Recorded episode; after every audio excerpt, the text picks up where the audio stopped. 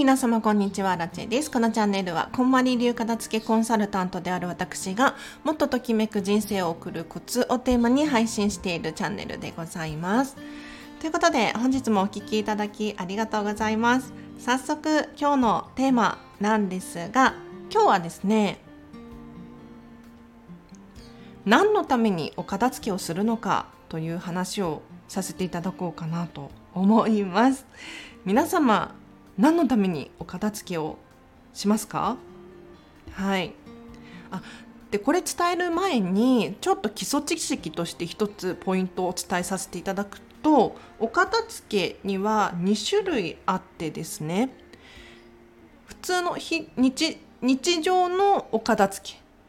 と非日常の片付け祭り。この2種類が存在します。これこんまりメソッド的な考えなんですが日常のお片付けっていうのは出したら戻す。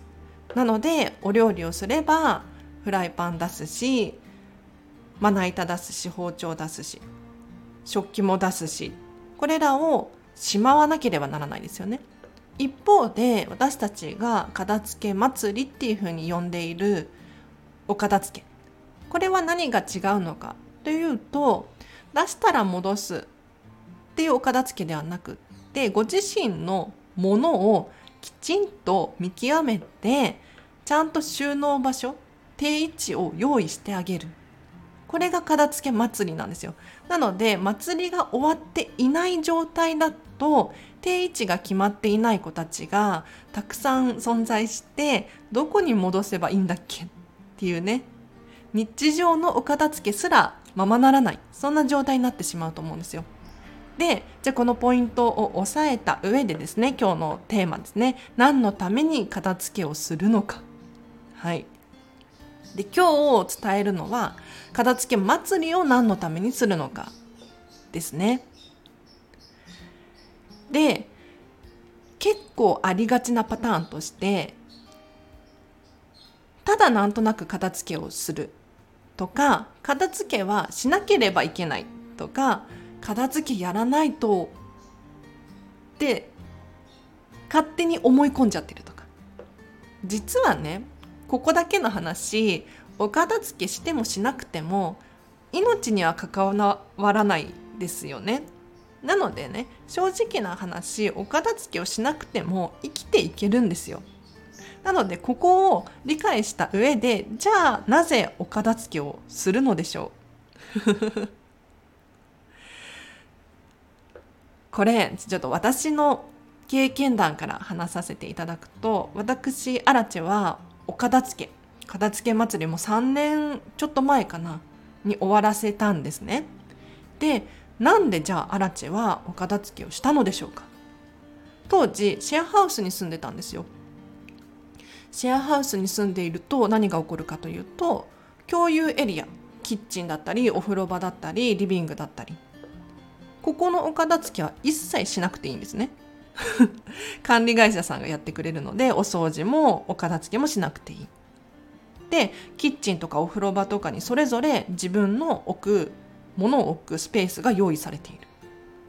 でさらに自分の部屋もあるんですけれどまあ自分の部屋はそんなに広くないですよ。多分4畳くらいだったのかな。ただこうクローゼットがあるし備え付けのテーブルだったりとかも存在していたのでで自分自身が荒地自身がねミニマリスト気質だったので当時はまだミニマリストじゃなかったんですけれど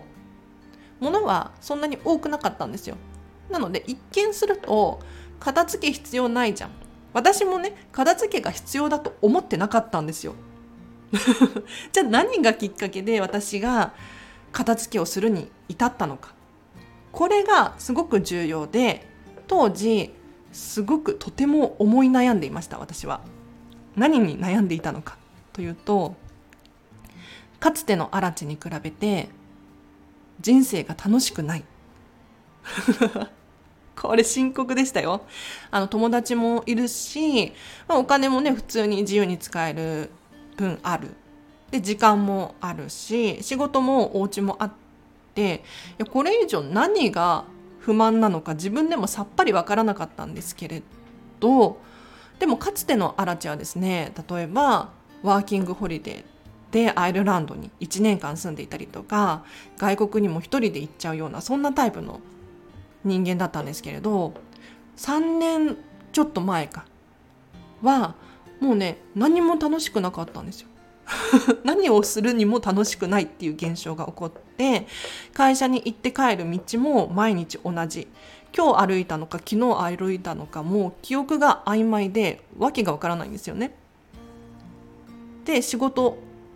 飲食店の同じ仕事ですよ今も飲食店の同じ場所で働いてるんですけれど同じ仕事をして同じ作業をして本当につまらないって思ってたんですよね。で友達と遊びに行くっちゃ遊びに行くんだけれど心の底から幸せかと問われるとまあ普通当たり前そんなに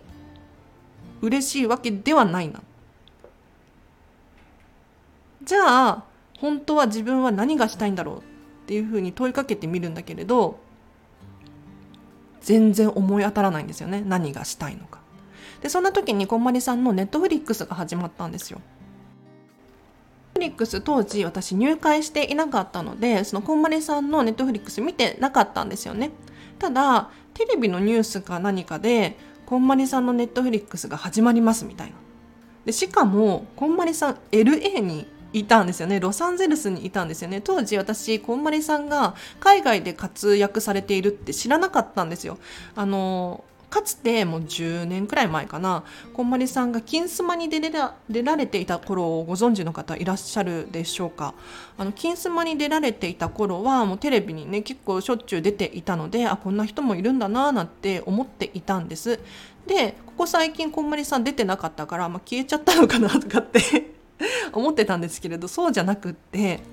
外国で海外で活躍されていてお子様がいらっしゃってしかもネットフリックスで日本人なのに看板番組番組を持っている。衝撃的だったんですよね。岡田付でこんなに人生変わるのかと。だってこんまりさんって岡田付しかしてなさそうじゃないですか。こんなこと言ったらあれですけれどそんなことないんですけれど岡田付で本当にこんなに人生変わっちゃうんだっていうふうにこんまりさんをね目撃した瞬間に私に足りてないの荒地に足りてないのって片付けかもしれないなって思えたんですよ。でそこからお片付けをし始めてこんまりさんの書籍をね自分で読んで自分で片付け祭りを3回繰り返したんですけれどそれでもなんだかピンとこなくってもうちょっとときめきがわからないっていう感じかな。感覚だったんですね。でそこでときめき留学っていう当時こんまりさんオンラインサロンをやられていたんですけれどそのサロンメンバー限定でときめき留学行く人を募集しますみたいなやられていたので私それに参加したんですよね。で無料じゃないですよ。もちろんね。結構お金かかるんですけれど それに参加してこんまりさんから直接ねお話を聞いたりとかあとは同じ留学メンバーから刺激をもらってあときめきってこういうことなんだってようやく理解することができてで実際に家に戻ってきたらもっとときめくものっていう基準で判断することができるようになったんです。で片付けがようやく終わりました。終わったなってもう分かりました。明確に。でお片付けが終わるとどんな現象が起こるのかというともうこれ不思議なことにですねそれに伴って行動が変わってくるんですよ。行動が変わってくる。なので例えばお洋服自分が好きなお洋服が手元に残るじゃないですか。じゃあそれを着てどこに行きたいのかどこがふさわしいのかっていうふうに考えるようになるんですね。でさらに人間関係も同じで誰と一緒にいたいのかこの服を着てどんな仲間とどんな会話をするのかここも明確に理解できるようになってくるんですよ。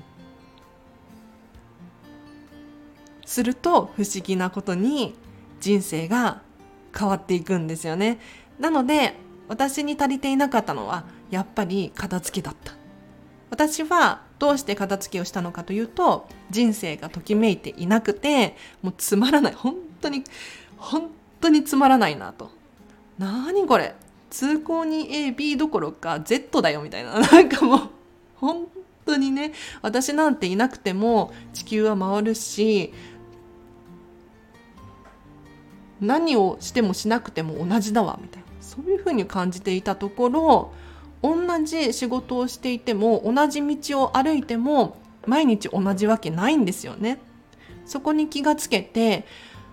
自分の中から内側からこう言葉遣いだったりとかここまで変わってくる。楽しくなってくる。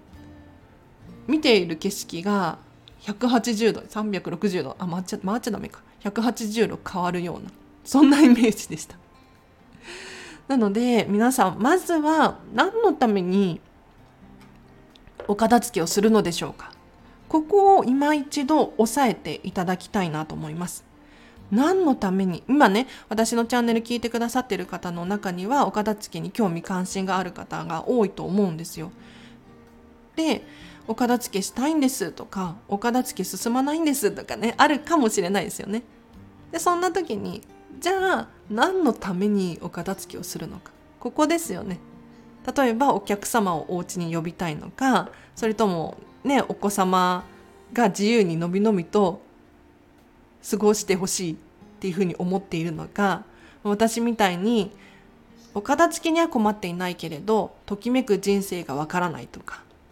理由はもう本当にそれぞれです。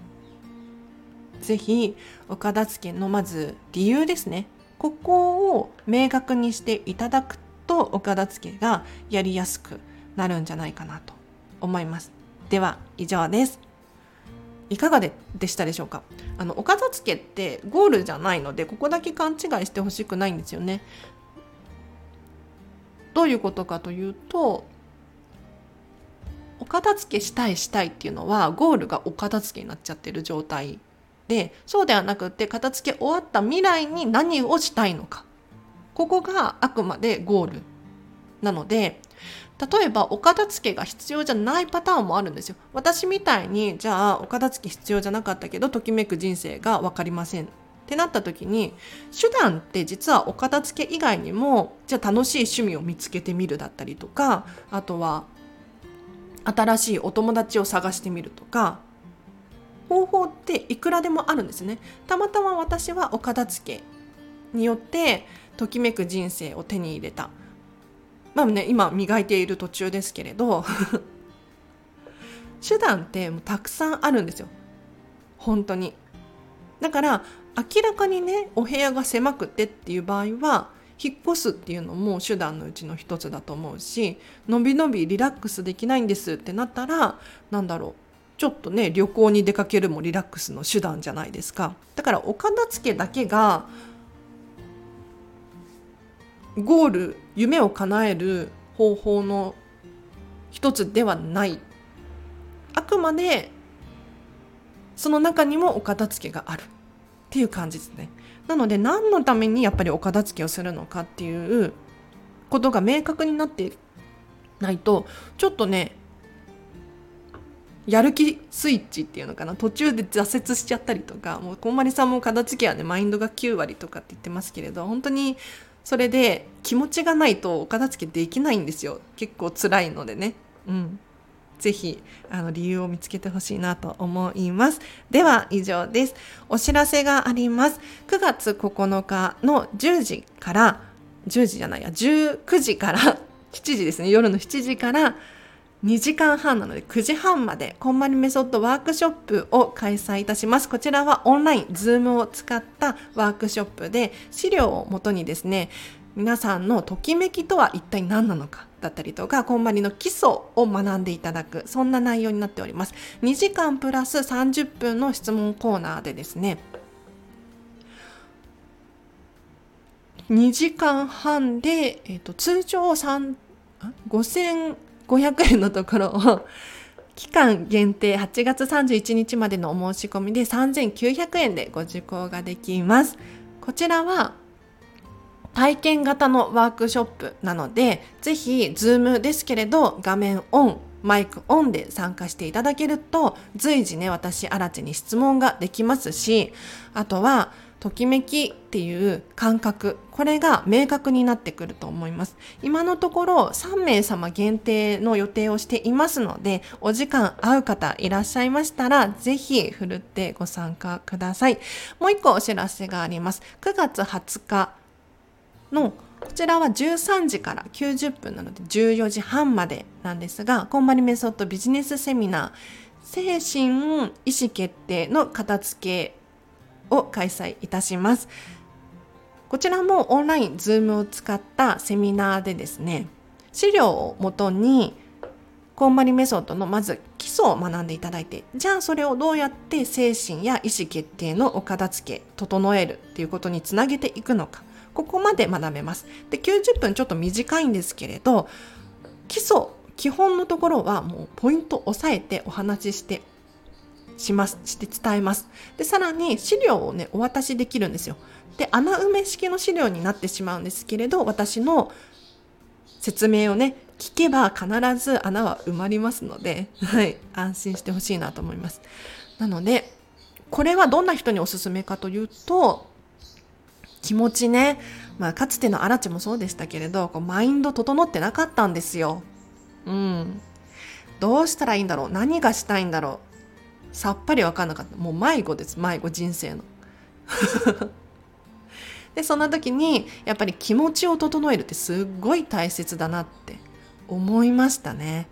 うん。なのでじゃあどうやって気持ちを整えるか。っていうとコツがあります。こんまりメソッドを用いたお片付けの方法なんですけれど漠然とした不安があるとか、ストレスの原因がつかみきれないですとか、あとね、意思決定、決断ですよね。迷いが生じてしまうとか、決断に自信が持てないとか、そういう方にはぜひ参加していただきたい。そんなセミナーになっております。こちらは通常3300円のところを8月31日までのお申し込みで2500円で対応いたしますので、ぜひお申し込みください。で、お申し込み後にですね、えっと、当日までの間にメールで、前日までの間くらいかな、メールでデータで資料をお渡ししますので、はい。ぜひご参加お待ちしております。こちらはお申し込みリンクを貼っておきますので、そちらから詳細を見ていただければなと。では今日は以上です。皆様今日もお聴きいただきありがとうございました。今日の午後もハピネスな一日を過ごしましょう。アラチェでした。バイバイ。